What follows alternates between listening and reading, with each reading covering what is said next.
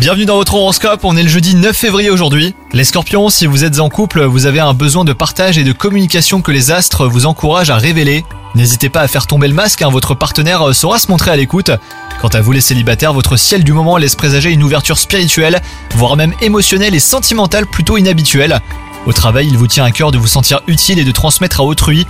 C'est le moment de surmonter vos appréhensions et d'exprimer clairement cette ambition. Côté santé, un trop-plein émotionnel vous empêche d'organiser vos pensées et votre quotidien. Prenez donc le temps de faire une pause et de ne penser qu'à ce qui vous fait du bien, ce qui peut vous aider à un environnement calme, presque isolé, après quoi votre corps et votre tête bah, se montreront plus coopératifs. Bonne journée à vous les scorpions